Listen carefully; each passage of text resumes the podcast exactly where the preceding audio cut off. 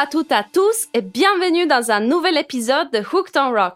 Je suis DJ Wild Rose, une fan de rock et une Norvégienne qui vit maintenant en France.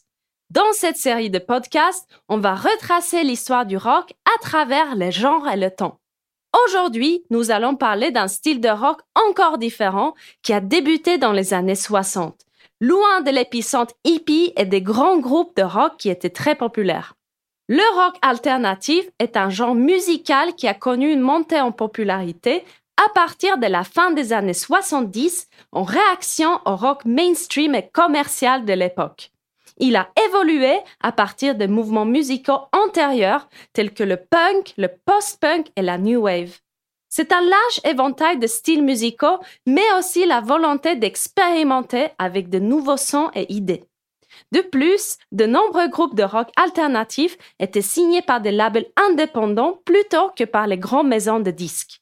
Cela leur donnait une plus grande liberté artistique et créative. Aujourd'hui, nous allons explorer un groupe qui est souvent considéré comme l'un des tout premiers groupes alternatifs et art rock avant même que le terme soit utilisé, le Velvet Underground.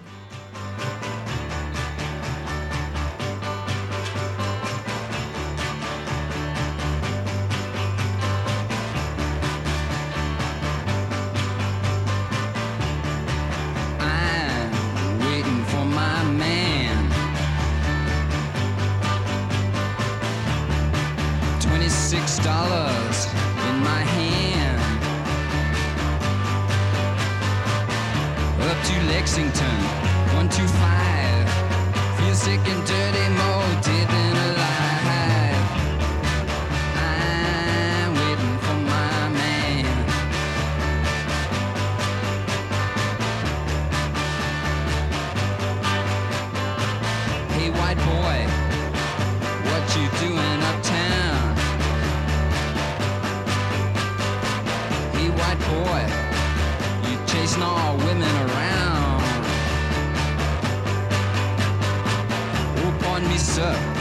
prince from my mind.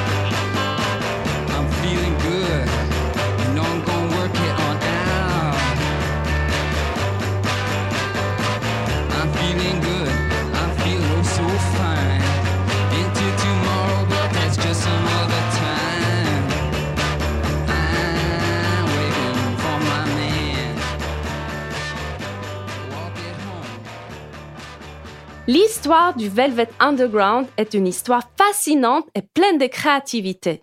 Le groupe a été formé à New York en 1964 par Lou Reed au chant et à la guitare et John Cale à la basse, au clavier et à l'alto. Ils ont été rapidement rejoints par Sterling Morrison à la guitare et Maureen Tucker à la batterie. Le groupe a pris son nom d'une combinaison d'un livre sur la sexualité et d'un récit de science-fiction. Les débuts du Velvet Underground ont été marqués par une série de concerts au café-bar artistique Café Bizarre à New York. Ils se sont rapidement fait connaître pour leur style musical expérimental ainsi que pour leurs paroles et leurs thématiques sombres abordant des sujets tels que la drogue, le sexe et la vie urbaine décadente. Leurs albums n'ont pas connu un grand succès commercial à l'époque, mais ils ont gagné en notoriété au fil des ans. En 1965, le Velvet Underground a attiré l'attention du célèbre artiste et producteur Andy Warhol. Warhol a pris le groupe sous son aile, devenant leur manager et les incluant dans son spectacle multimédia The Exploding Plastic Inevitable. Il a également produit leur premier album éponyme The Velvet Underground et Nico, sorti en 1967. La pochette de l'album, réalisée par Warhol, est devenue aussi connue que le disque. On y retrouve une grosse banane jaune accompagnée du nom du peintre américain, histoire qu'on ne l'oublie pas. Il n'y avait même pas le nom du groupe ni de l'album sur sa première version. Au sommet de la banane, une courte phrase indique Peel slowly and see pour éplucher lentement et vous verrez. En effet, dès qu'un fan achetait le vinyle du Velvet, il pouvait décoller l'autocollant pour découvrir une belle banane rose, faisant étrangement penser à un pénis. À l'époque, chaque autocollant présent sur les exemplaires de l'album était placé à la main. Un travail infernal qui a entraîné un report de la sortie de l'album de plusieurs mois et qui a dû prendre fin au bout d'un an.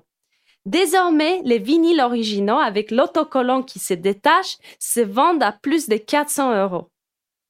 Warhol a contribué à façonner leur image et leur esthétique artistique et le Velvet était des habitués de la Factory.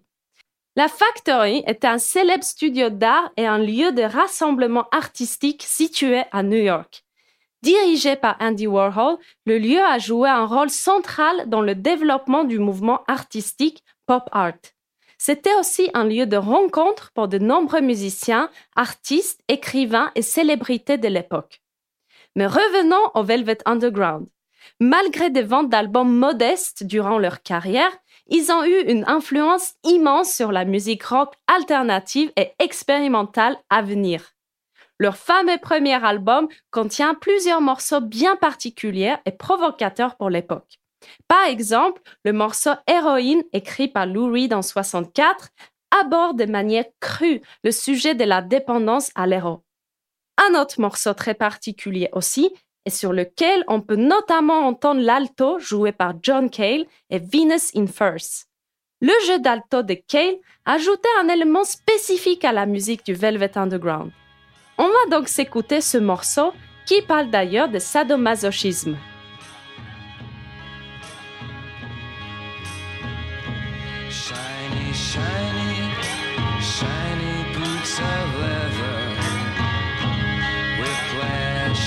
shine.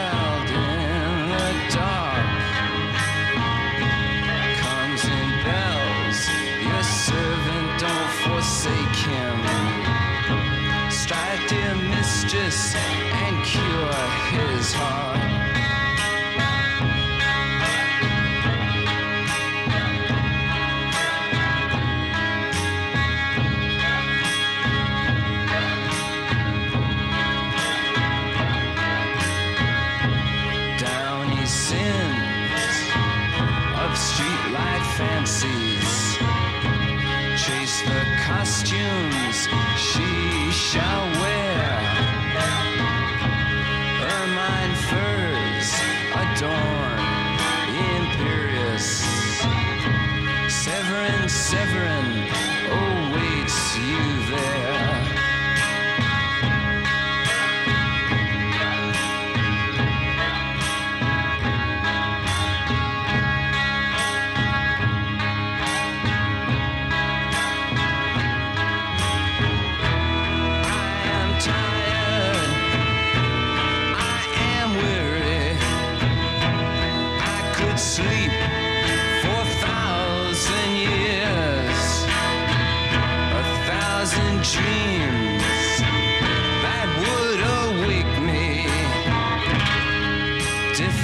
Colors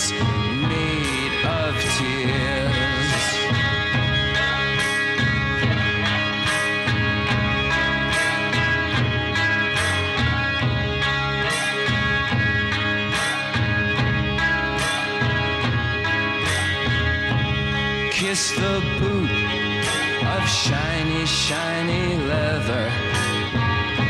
Shiny leather in the dark. Tongue the thongs, the belt that does await you. Strike, dear mistress, and cure his heart.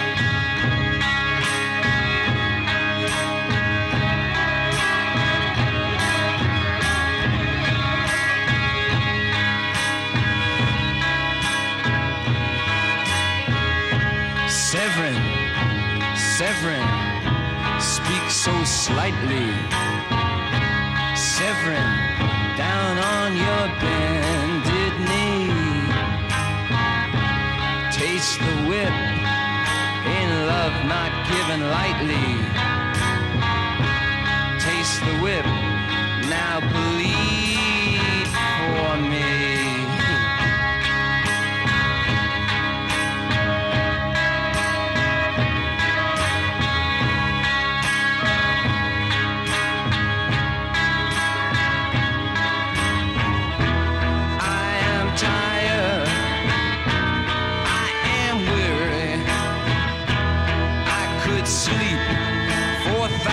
Thousand years, a thousand dreams that would awake me. Different colors made of tears.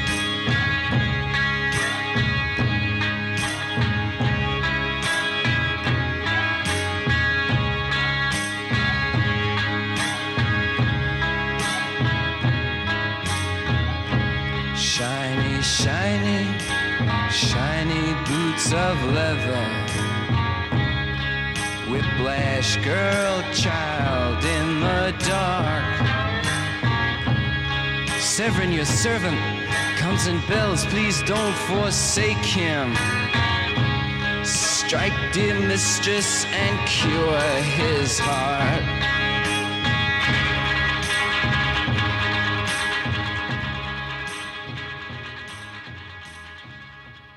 Un autre aspect spécial de la musique du Velvet est la voix distinctive de la chanteuse Nico sur certains de leurs morceaux comme Femme fatale, All Tomorrow's Parties et I'll Be Your Mirror. Nico, de son vrai nom Christa Pafken, était une artiste allemande qui a été associée au groupe pendant un certain temps. Elle a rencontré le Velvet en 1965 à New York alors qu'elle était mannequin.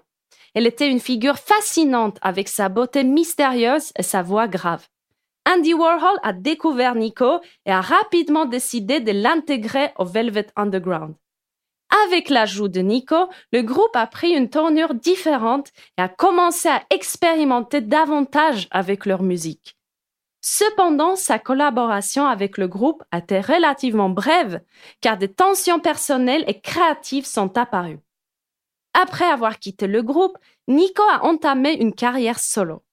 En 67, elle a sorti son premier album solo, Chelsea Girl, qui a été bien accueilli par la critique. Elle a continué d'enregistrer des albums tout au long des années 1970, 80 et 90, évoluant vers un style musical plus sombre et expérimental. Certains la considèrent aussi comme une pionnière de la scène gothique. Quant au Velvet Underground, le groupe a sorti cinq albums studio au total, mais pas avec le même line-up. C'est surtout leur premier album qui est devenu mythique. Le groupe a ensuite connu des tensions internes, notamment entre Lou Reed et John Cale, ce qui a finalement conduit au départ de Cale en 1968. Le groupe a continué d'enregistrer sans lui et a connu plusieurs changements de membres au fil des années jusqu'à leur fin en 1973. Le dernier album Squeeze de 73 n'inclut aucun des membres originaux. Leur quatrième album studio de 70, Loaded, était le dernier avec Lou Reed et inclut un de leurs morceaux le plus cool, Rock and Roll.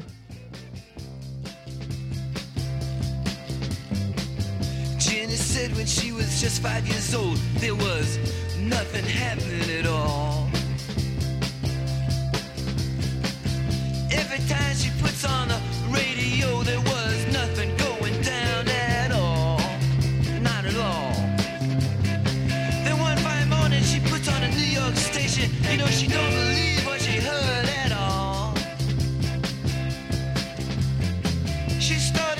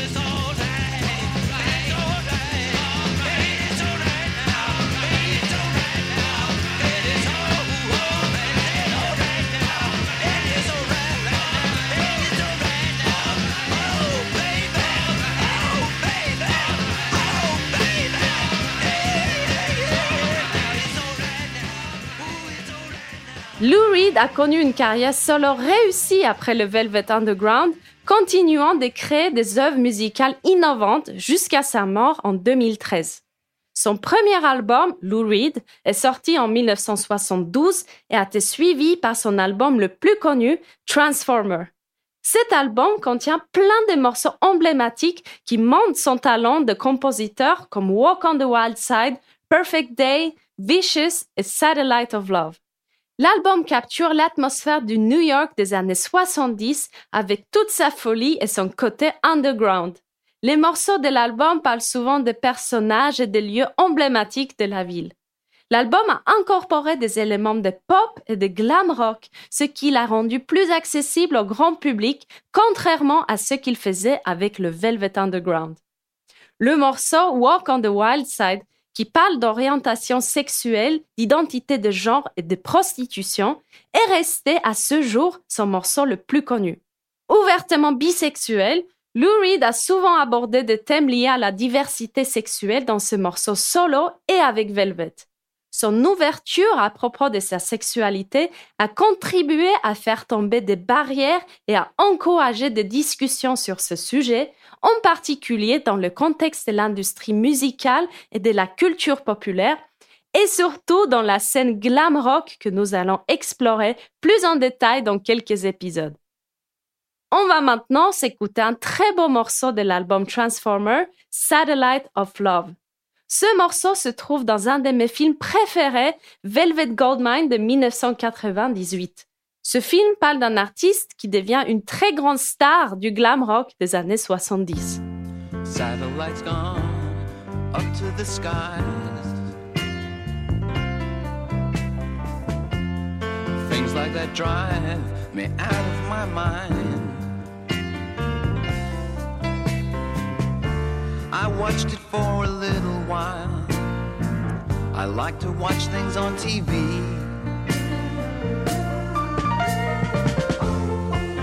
Satellite of love. Satellite of love.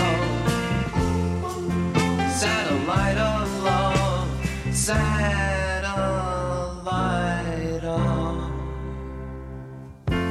Satellite's gone way up to Mars. Soon it'll be filled with parking cars. I watched it for a little while. I love to watch things on TV.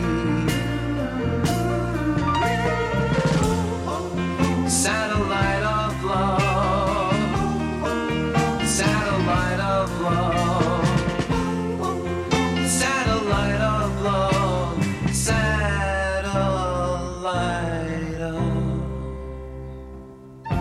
I've been told that you've been bold with Harry, Mark, and John.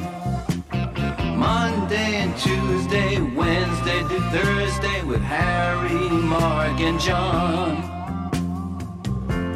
Satellites gone up to the skies. Things like that drive me out of my mind. Watched it for a little while. I love to watch things on TV.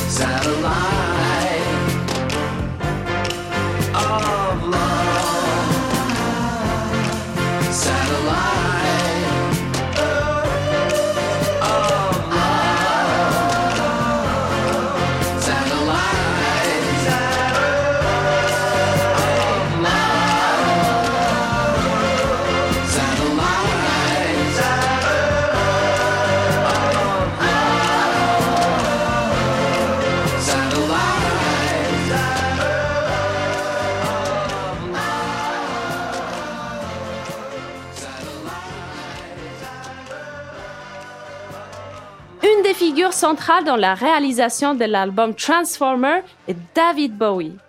L'album a été produit par Bowie et le guitariste Mick Ronson. À l'époque, Bowie était une figure montante de l'industrie musicale. Sa vision créative et son influence ont grandement contribué à façonner le son de l'album. Alors que David Bowie est un des artistes les plus connus jusqu'à ce jour, durant les premières années de sa carrière, le chanteur a eu du mal à avoir du succès dans sa Grande-Bretagne natale. Il a également connu des débuts difficiles lors de sa première tournée aux États-Unis. David Bowie était fan de Lou Reed et du Velvet Underground à l'époque et aurait été un des premiers à la fin des années 60 à faire une reprise live du morceau Waiting for the Man que l'on a écouté au début de cet épisode. Il était aussi fan de Andy Warhol et a écrit une chanson sur Warhol qui figure sur son quatrième album studio de 1971, Hunky Dory. Pour la petite anecdote, Bowie avait écrit la chanson avant de rencontrer Warhol, principalement en raison de son admiration pour l'artiste. Cependant, il semble que Warhol ne l'ait pas bien pris et a plutôt perçu la chanson comme une insulte. Leur première rencontre a été très maladroite et ce n'est que quelques tentatives plus tard qu'ils ont fini par discuter vraiment, notamment grâce à une paire de belles bottines portées par Bowie que Warhol aurait complimenté. En tout cas, écoutons ce fameux morceau.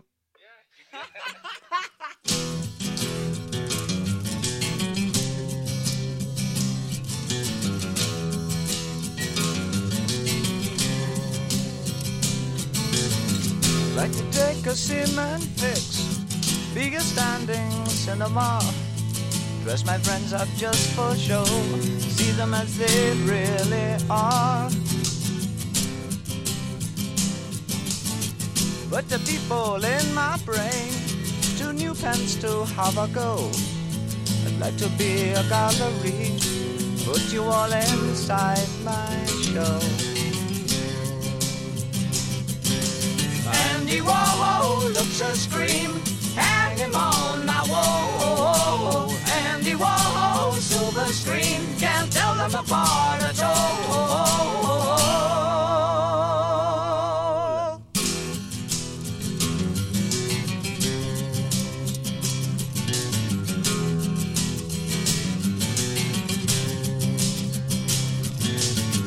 Andy walking, Andy tired, Andy take a little snooze. Tie him up when he fast asleep, send him on a pleasant cruise. When you wake up on the sea, be sure to think of me and you. You think about paint and you think about glue, what a jolly boring thing to do.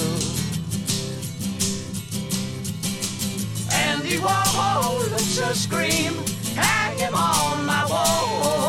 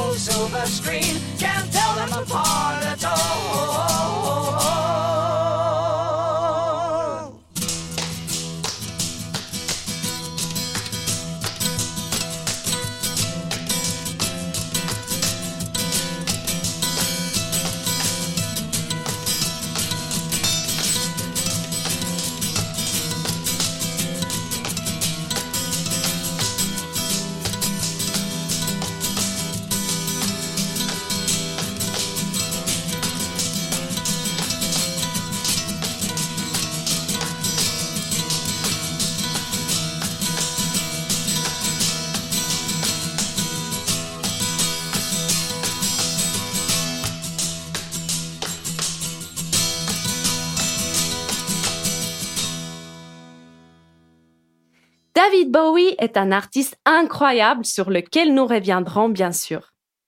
Après cette période de début des années 70, il a emporté avec lui les inspirations de New York pour créer son personnage légendaire et l'album emblématique Ziggy Stardust and the Spiders from Mars, ainsi que son amitié et sa collaboration avec Lou Reed et Iggy Pop. Dans l'épisode suivant, nous allons parler plus de Iggy Pop, tout en explorant le tout premier groupe de punk comme les Stooges. En attendant, je vous recommande vivement de regarder le film documentaire The Velvet Underground de 2021, réalisé par Todd Haynes, qui est très intéressant et qui contient des séquences rares de l'époque. De même, le film Velvet Underground vaut la peine d'être vu. Il y a tellement de belles choses à explorer. Bon, c'est tout pour cet épisode. Et moi, je vous dis à très bientôt. Stay safe and rock on!